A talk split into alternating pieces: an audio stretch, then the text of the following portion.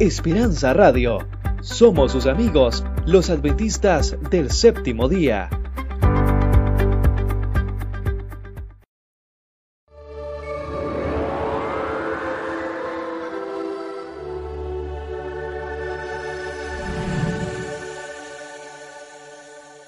La Universidad de Montemorelos presenta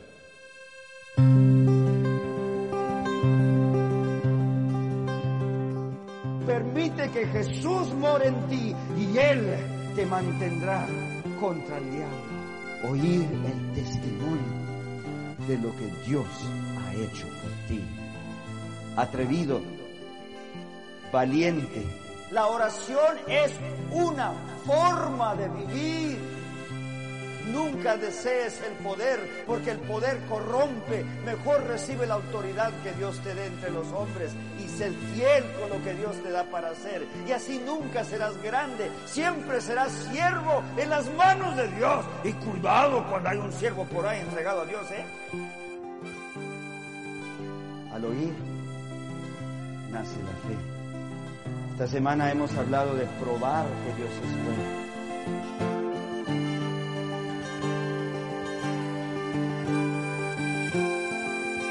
Listos hoy, preparándonos para mañana. Semana de oración con el pastor José Rojas.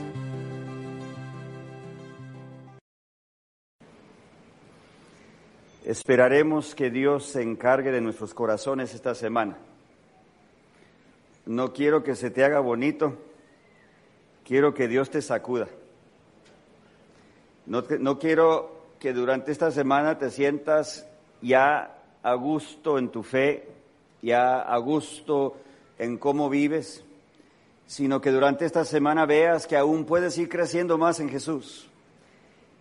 Porque mucho más allá de lo que nos podemos imaginar, Dios ha preparado para nosotros. El plan de Dios para ti es específico. La persona que se estanca nunca va a llegar al plan que Dios tiene para ellos.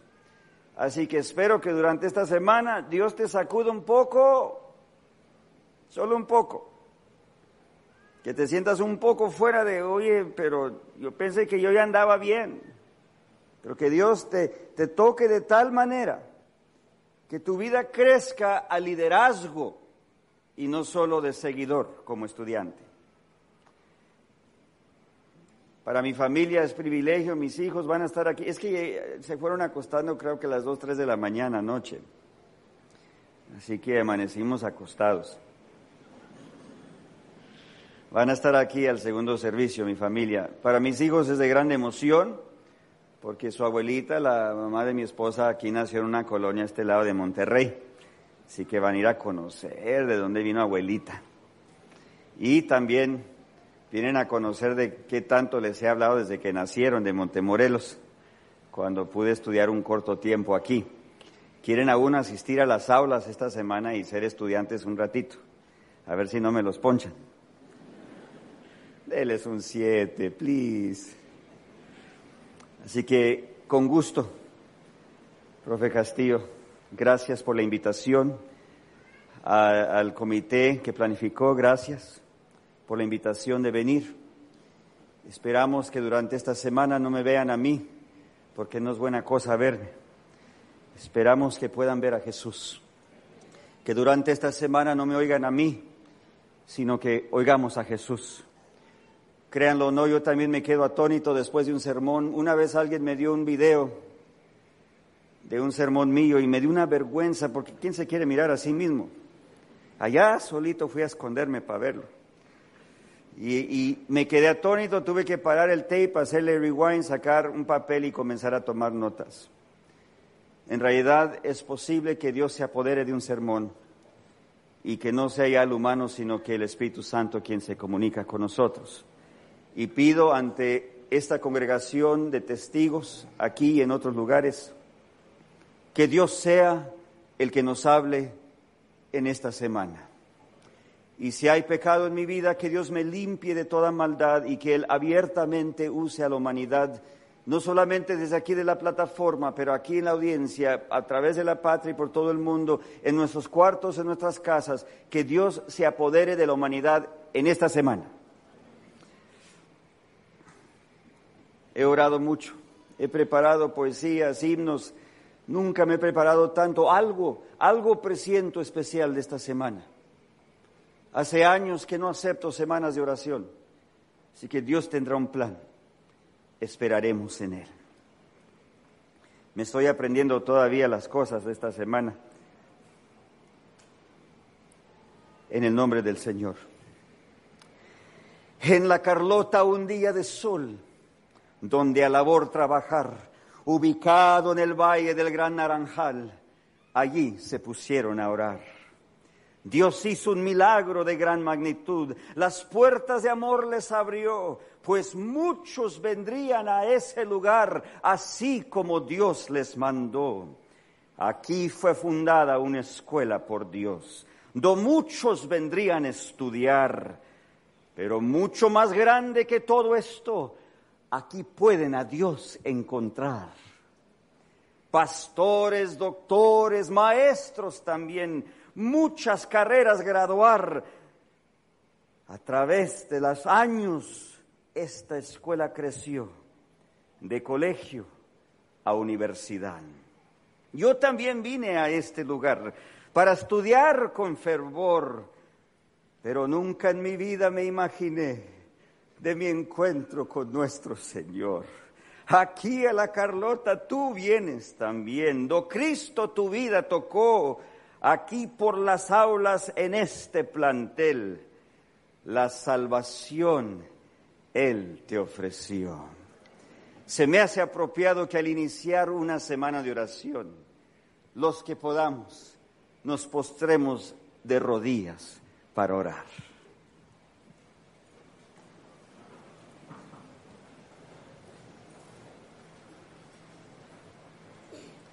Padre Celestial, damos inicio a una semana de oración de rodillas, rogando que tengas piedad sobre nosotros, por nuestros muchos pecados, las ofensas no solamente contra ti, sino también contra el uno al otro. Señor, en este momento queremos soltar todo eso que tenemos en contra de alguien más. Queremos que nos perdones y nos limpies de maldad. Señor, haz caer tu Espíritu Santo sobre nosotros en este momento, para que durante esta semana veamos a Jesús como nunca antes. Remuévenos, Señor, sacúdenos, despiértanos más allá de lo que nos imaginamos del plan que tú tienes para nuestra vida. Nos consagramos a ti, agradecidos por lo que vas a hacer, porque lo hemos rogado en el dulce nombre de Jesús. Amén. Amén. Saquen sus espadas porque va a haber guerra. San Juan capítulo 17. Comenzamos la semana de oración hablando y estudiando acerca de la misma oración de Jesús por nosotros. Sabemos que Jesús siempre es nuestro mediador, que está ante su Padre abogando por nosotros, pero Él comenzó esa obra desde que estaba aquí. En una ocasión le dijo a Pedro, mira, el diablo te ha querido sacudir, pero yo he orado por ti. Qué poderoso cuando Jesús ora por nosotros, ¿no les parece? Oye, pero si Jesús está orando por ti, olvídate. Está igual que tu mamá. Si tu mamá está orando por ti, date por vencido, porque Dios oye las oraciones de tu mamá. It's true. Jesús ora por nosotros. Algunos se acostumbran a la oración como si fuese un ejercicio legal. No puedo comer legalmente hasta que ore, ¿verdad? Y ya le mordiste al taco. Oh, perdón, se me olvidó orar. O sea, ilegalmente le mordí a la comida. Algunos creen que la oración es un proceso legal no tuvimos la oración para comenzar o terminó el programa sin oración. Algunos creen que la oración es algo legal. No es. La oración es hablar con Dios, el creador del universo. Estamos aquí en semana de oración. Han habido personas que leyeron toda la Biblia esta semana, ¿verdad que sí? Los cansados dicen, sí, amén, aquí anduvimos. La oración es estar en contacto con la salvación misma. Andas perdido, ponte a orar, porque ahí hablarás con el Salvador. Jesús ora por nosotros. Y fíjense en la oración de Jesús en el capítulo 17. La otra oración de Jesús, la más famosa, Padre nuestro que estás en los ¿verdad? Que les estaba enseñando a ellos a orar. Pero aquí no estaba enseñándole nada a nadie. Estaba por regresarse a su Padre y se puso a orar por sus discípulos quienes somos todos nosotros. Así que esta oración no se aplica no solamente hace dos mil años, esta oración se aplica hoy en día a nosotros, a nuestras vidas. Y Jesús se puso a pedirle a su Padre que lo bendiciera, que lo glorificara, que toda la obra que él había venido a hacer se cumpla y que sea visto en las vidas de sus discípulos. Pero entonces llegamos a la parte donde realmente comienza a rogar por sus discípulos, porque el tono de esta oración desde el comienzo dice, ruego, oh Padre, que ellos puedan ser qué cosa? Uno, como tú y yo somos uno. ¿Cuántos aquí son casados? Son uno, ¿verdad? Sí o sí. Bueno, pues creo que sí. La idea del matrimonio es que lleguen a ser uno. Y cuando Jesús le dijo a su padre, Señor, tú y yo somos uno, yo pido que ellos también sean uno, como tú y yo somos uno. El poder de la unidad aún no se comprende. Los colportores saben, cuando andan de casa en casa, yo colporté en San Francisco, ya me andaba desde muchachito, andaba en las calles de San Francisco. Y cuando yo me desanimaba, siempre había otro colportor, vamos, vamos juntos, vamos a la que... es que ya me aventaron la puerta y me echaron un perro, ya me, ya me voy a la casa, ya no aguanto. No, yo voy contigo, vamos juntos. Y el otro colportor me, animaba a mí y íbamos a otra casa. Y ya, la tercera, cuarta casa ya me había limpiado bien las lágrimas y eh, seguíamos en el día. Y, en otra semana al otro colega le tocaba andar desanimado y ya también, me, voy a ir a, renunciar. No, no, no, vamos a la siguiente casa y ahora me tocaba ayudarle a él. Ser uno es ayudarnos los unos a los otros. Ser uno es, es, ser una unidad cuando somos muchos, porque una unidad de soldados puede hacerlo todo. Si saco un palito aquí, con facilidad puedo agarrar al más fuertote de ustedes y me lo rompen como si, si fuera el palito y así. Puedo sacar muchos palitos. Pronto tendríamos un tiradero de palitos pero juntos 100, no, 15 palitos y con dos ligas los, los voy uniendo y agarro el más fuertote entre usted, hágale como pueda, va a pujar aquí en el público, va a hacer caras feas, pero no me los va a quebrar. Al unir los palos es imposible quebrarlos. Jesús sabía cuando él hizo esta oración que al desunir a sus discípulos, si el diablo logra desunir a sus discípulos, fácilmente el diablo los quiebra. Pero si se unen, porque ya estaba por venirse el día de Pentecostés, si se unen los discípulos, ¿quién los podría quebrar aquí en este mundo? Versículo 15 del capítulo 17 de San Juan. Jesús pidió tres cosas para lograr esta unidad en la oración con su Padre. Dice aquí, no ruego que los quites del mundo, sino que los guardes del maligno, del mal. Hay algunos cristianos que creen que ser entregado a Dios es apartarnos del mundo. Tengo que cuidarme lo que digo, ¿verdad? Escuela de Teología. Muchos se descuidan tanto que su fe llega a ser de tal manera que ya no saben cómo comprenderse con el mundo para llevarles el mensaje.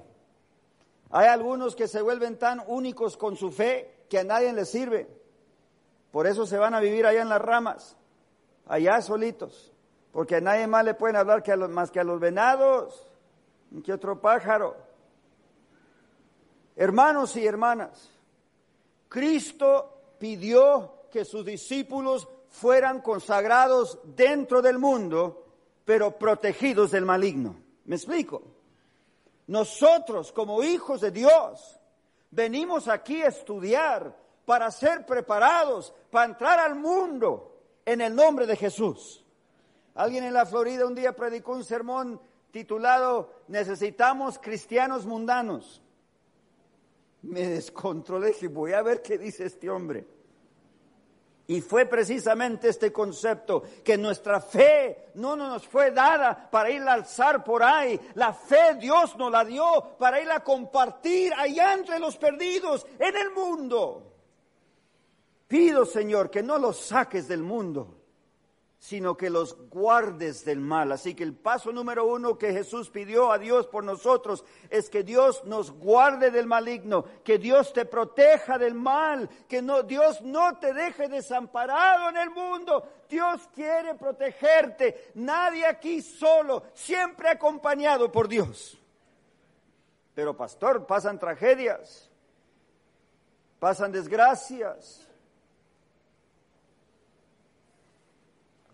como la falta que me hace hoy mi querido profe Escudero. No hay que hacer, no lo veo.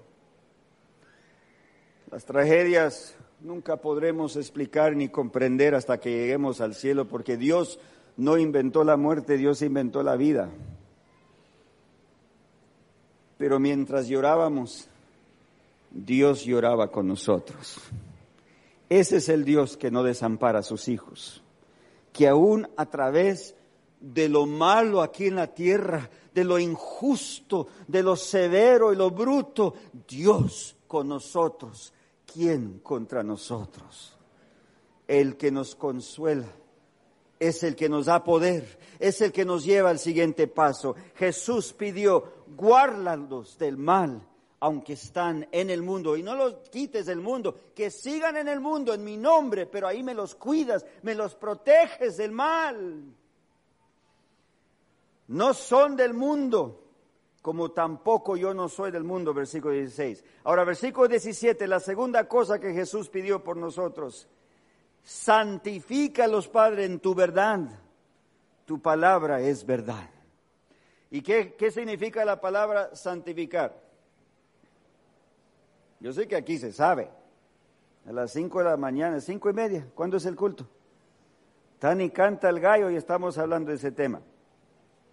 Santificación comparado con la justificación. Cuando Dios me justifica, Él me pone eh, eh, la vestidura blanca de Jesús para presentarme aceptable ante su trono. Yo pecador, Él me perdona y me cubre de su justicia para ser aceptable a su Padre. Pero santificación es lo que Dios hace adentro de mí cuando Dios me da victoria sobre los pecados. Cuando Dios me va cambiando de un día a otro, como dice el dicho, dime con quién andas, te diré quién eres. Si andas con la bola en la calle, ¿a qué te vas a parecer en dos, tres meses? Igualito que ellos. Vas a vestir como ellos, vas a hablar como ellos, vas a andar igualito. Pero si andas con Jesucristo, ¿a quién te vas a parecer cada día más y más? ¿Se han fijado que hay parejas que tienen 50, 60 años casados? Qué grande. Imagínense tanto años así casados. ¿Verdad que hasta se ven igual? Mira, tienen la misma naricita. Mira, mira, mira. Igualitito. Dime con quién andas. Te diré quién eres. Santifícalo, Señor, en tu verdad. Tu palabra es verdad. Si nosotros caminamos en la palabra de Dios, nos da aquí las herramientas que nos dan victoria sobre el pecado.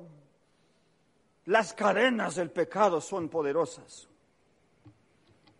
la vida de, de malos hábitos, de vicios, la vida de adicciones, es una prisión horrenda, es una prisión secreta. Hay personas que viven con la conciencia diariamente removida, no hayan qué hacer porque se sienten atados por el pecado. Jamás Dios me va a dar aquí la libertad. ¿Cómo Él me va a librar? ¿Cómo Él me va a santificar con estos problemas en mi vida? Si ya millones de veces le he pedido que me perdone y ahí sigo con la misma.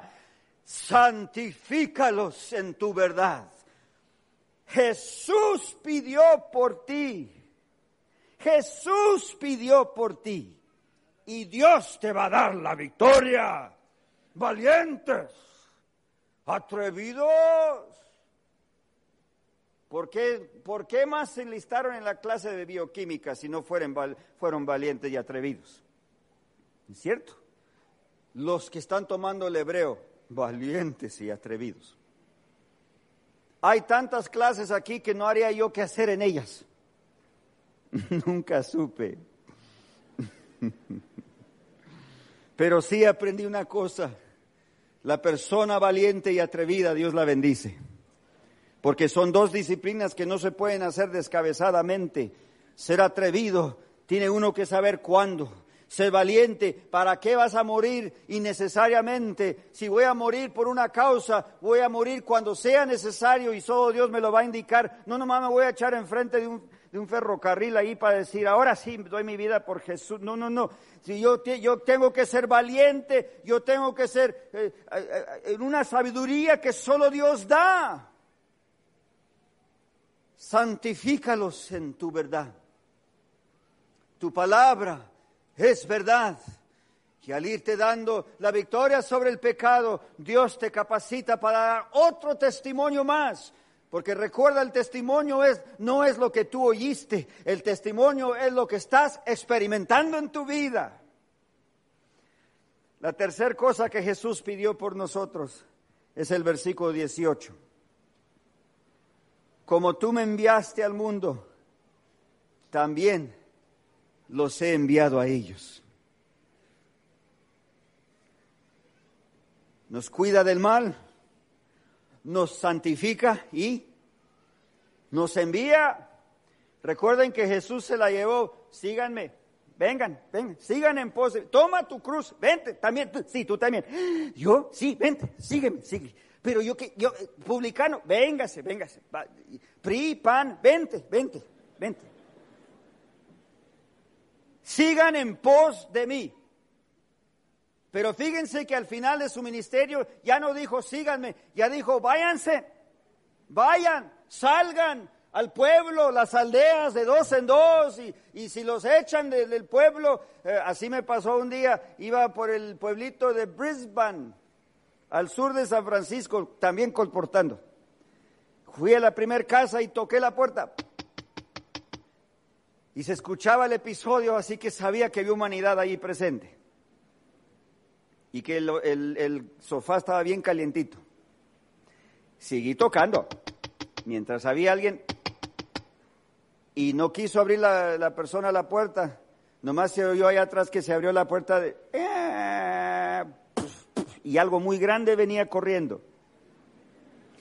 Por instinto salí corriendo, llevaba un perro ya ven que la maleta que lleva uno llena de libros y la llevaba como si nada, a correr porque mi vida dependía de este momento.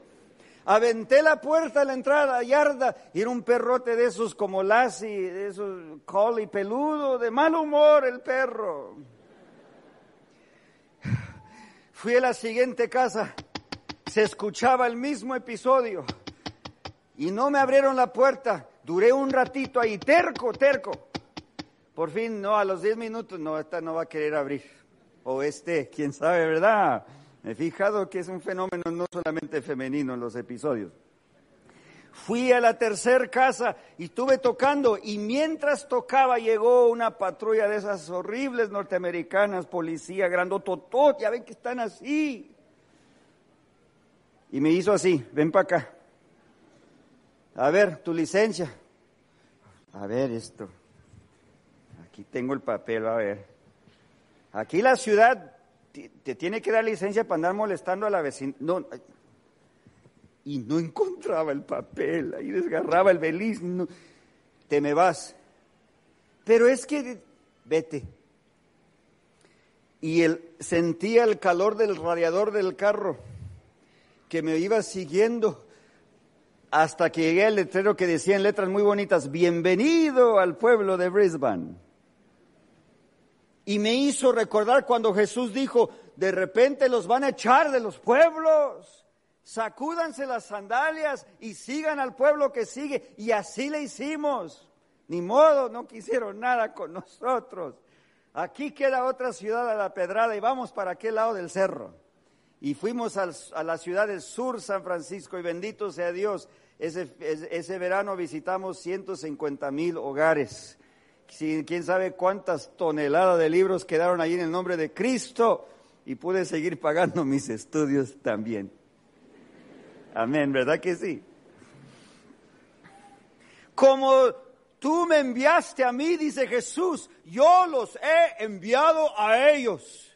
Jesús pidió que Dios nos bendiciera a nosotros, porque Él también ahora, en vez de, decir, sigue en pos de mí, ahora te dice, ve, salir para allá, a la redondez de la tierra. En su oración, esta oración poderosa, Jesús pide estas tres cosas.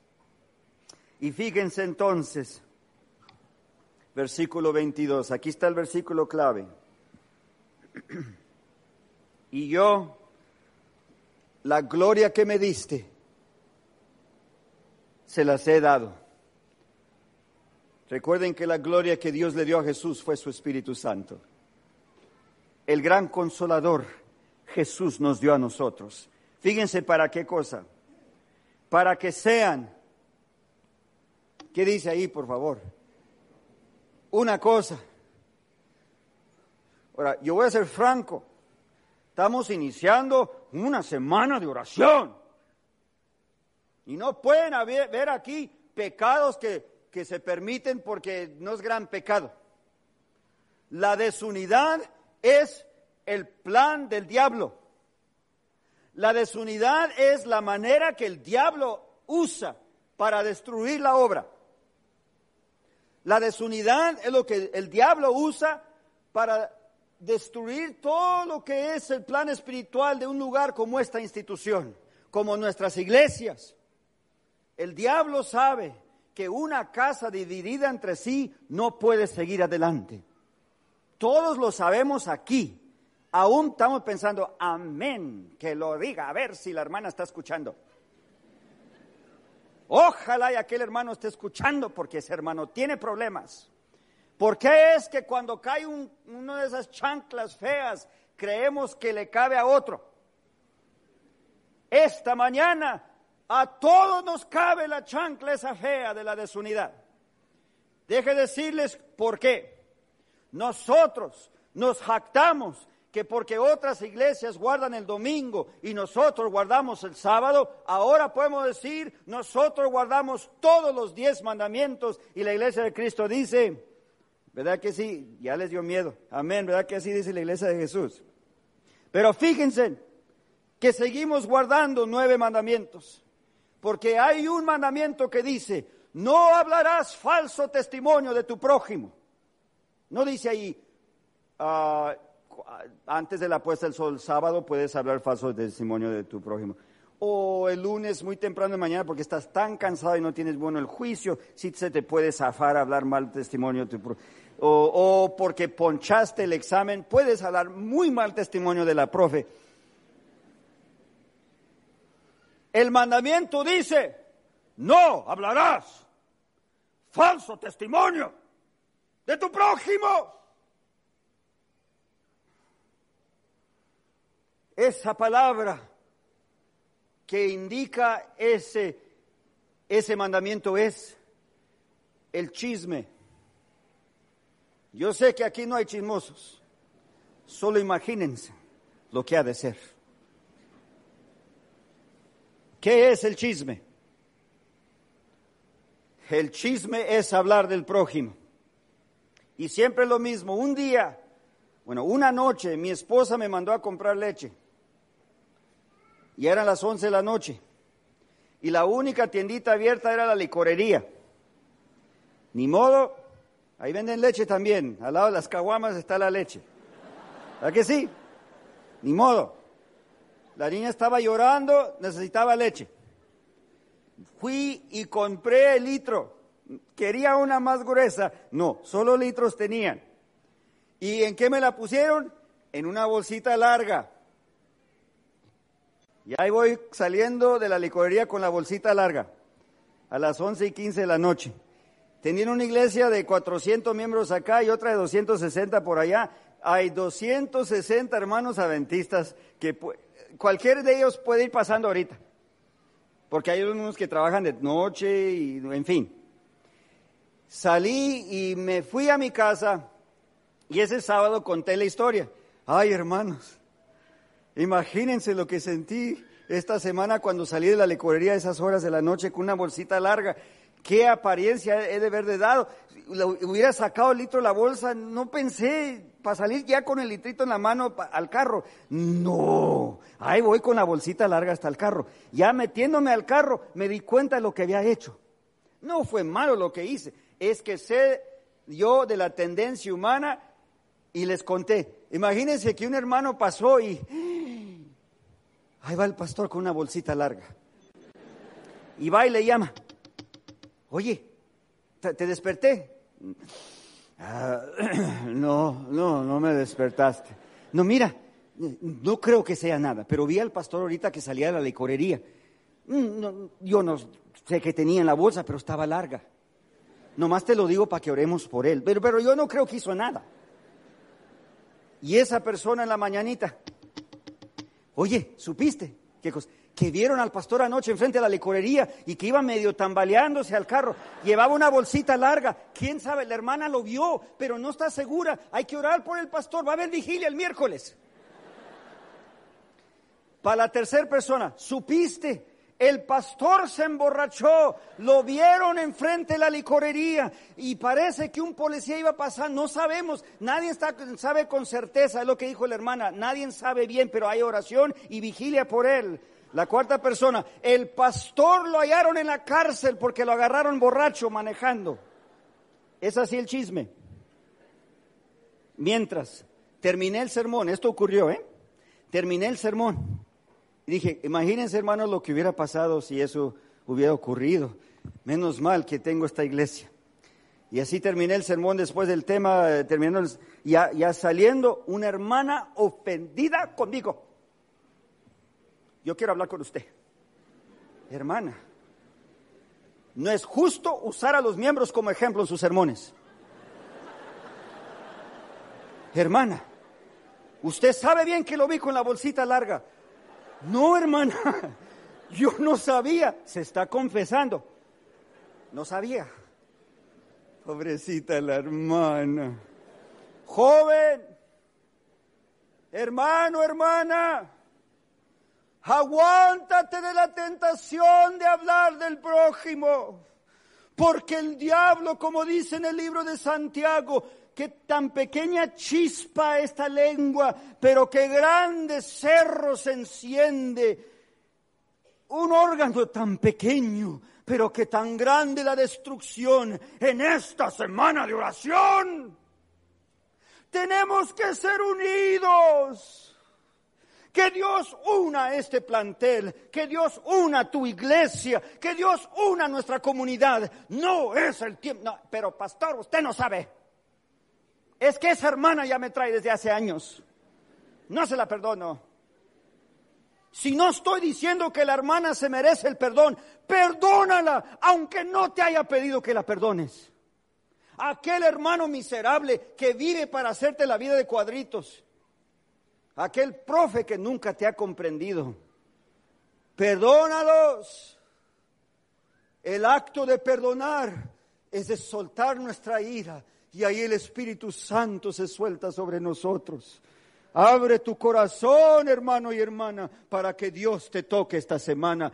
Hay que ser unos, no porque a mí se me ocurre sugerirlo, pero porque Jesús se puso a orar por eso. Padre, como tú y yo somos uno, que ellos sean uno también. ¿Tiene razón lo que Jesús pide o Jesús es un insensato que no sabía qué hacían sus oraciones?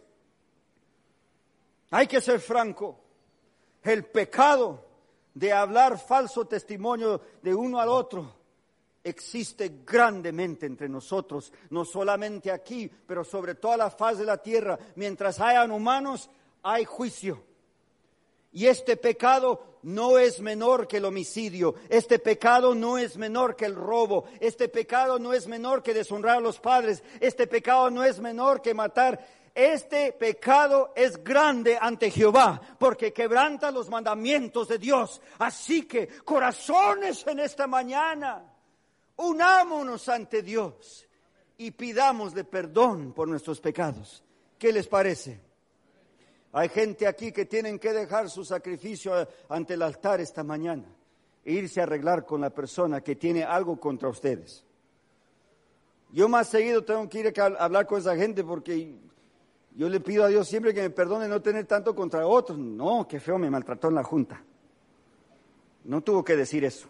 Está bien que votaron contra mí, pero que me metieran ese desgreño en la Junta no creo que fue necesario. Pero Señor, yo que sé, ayúdame a ser paciente de lo que no comprenda. Pero cada rato oigo de alguien que tiene algo contra mí. Y eso cuesta más dejar tu sacrificio ante el altar, ir a buscar a, la persona que tiene contra ti. Arréglate esta semana. Tened paz en Jesús. Arréglate esa contienda.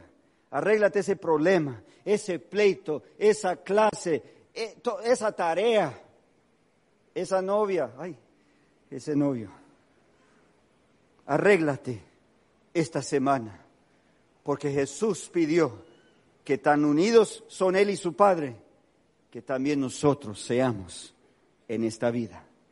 Porque un Montemorelos unido, una iglesia unida, una comunidad unida en el nombre de Jesús es un ejército que el diablo no puede tumbar. Apreciados jóvenes, yo doy gracias a Dios que aunque no soy bueno, Jesús es bueno y Él puede vivir en mí. Yo doy gracias a Dios que aunque soy débil, Jesús es fuerte y Él puede vivir en mí. Yo doy gracias a Dios aunque no sé todas las cosas, Jesús sabe todas las cosas y Él puede vivir en mí. Y si Jesús puede hacer eso con este miserable, más lo puede hacer contigo. ¿Cuántos aquí son estudiantes? Mira, mira cuántos no quieren levantar la mano. A ver, una vez más, ¿cuántos aquí son estudiantes? Más valientes. ¿Cuántos no son estudiantes? Bien. ¿Y cuántos no quieren votar? Estudiantes, yo sé que las reuniones son requeridas, pero haz de este tiempo la oportunidad que el Espíritu Santo te toque. Estoy seguro que lo vas a ver esta semana. Le he pedido a Dios que me haga invisible. Quiero e insisto ante Dios que tú veas a Jesús, porque allí está la salvación. Y si todo lo vemos juntos, entre más nos acercamos a Jesús, más nos acercamos el uno al otro para que seamos uno, así como Él y su Padre son uno. Terminemos la oración de Jesús del 23 hasta el final, el 26 de San, de San Juan 17. 23 en adelante, yo en ellos y tú en mí, para que sean consumadamente una cosa, y que el mundo conozca que tú me enviaste, y que los has amado como también a mí me has amado. Padre, aquellos que me has dado, quiero que donde yo estoy, ellos estén también conmigo, para que vean mi gloria que me has dado, por cuanto me has amado desde antes de la constitución del mundo. Padre justo, el mando el, mundo no te ha conocido, mas yo te he conocido. Y estos han conocido que tú me enviaste y les he manifestado tu nombre y manifestarélo aún para que el amor con que me has amado esté en ellos y yo en ellos. que Dios nos haga uno. Que Dios nos haga uno. ¿Por qué es mucho pedir? ¿Por qué será difícil esta petición? Que Dios nos haga uno. Que me dé la licencia de perdonar al que me ha ofendido. No esperar hasta que me lo pida, pero que me haga valiente y atrevido de acercarme a la persona, la persona que me ha hecho a mí y a esa persona quedar con ellos hasta el punto de poder orar con ellos. Perdona a los que os maltratan en mi nombre, porque a mí me maltrataron primero, dijo Jesús. Quisiera cantarles este himno.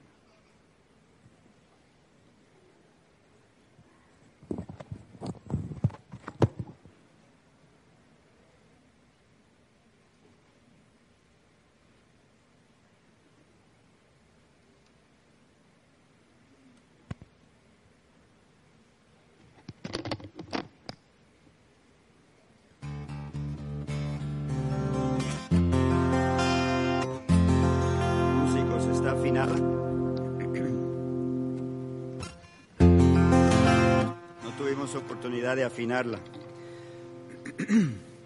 Quisiera dedicar este himno a Dios. Compuse este himno ayer en memoria de mi querido profesor escudero. Dedico este himno que habla un poquito de la historia de este lugar, para que Dios te hable a ti pueda sentir lo que yo sentí cuando Dios lo inspiró. Se titula el himno o la poesía Montemorelos.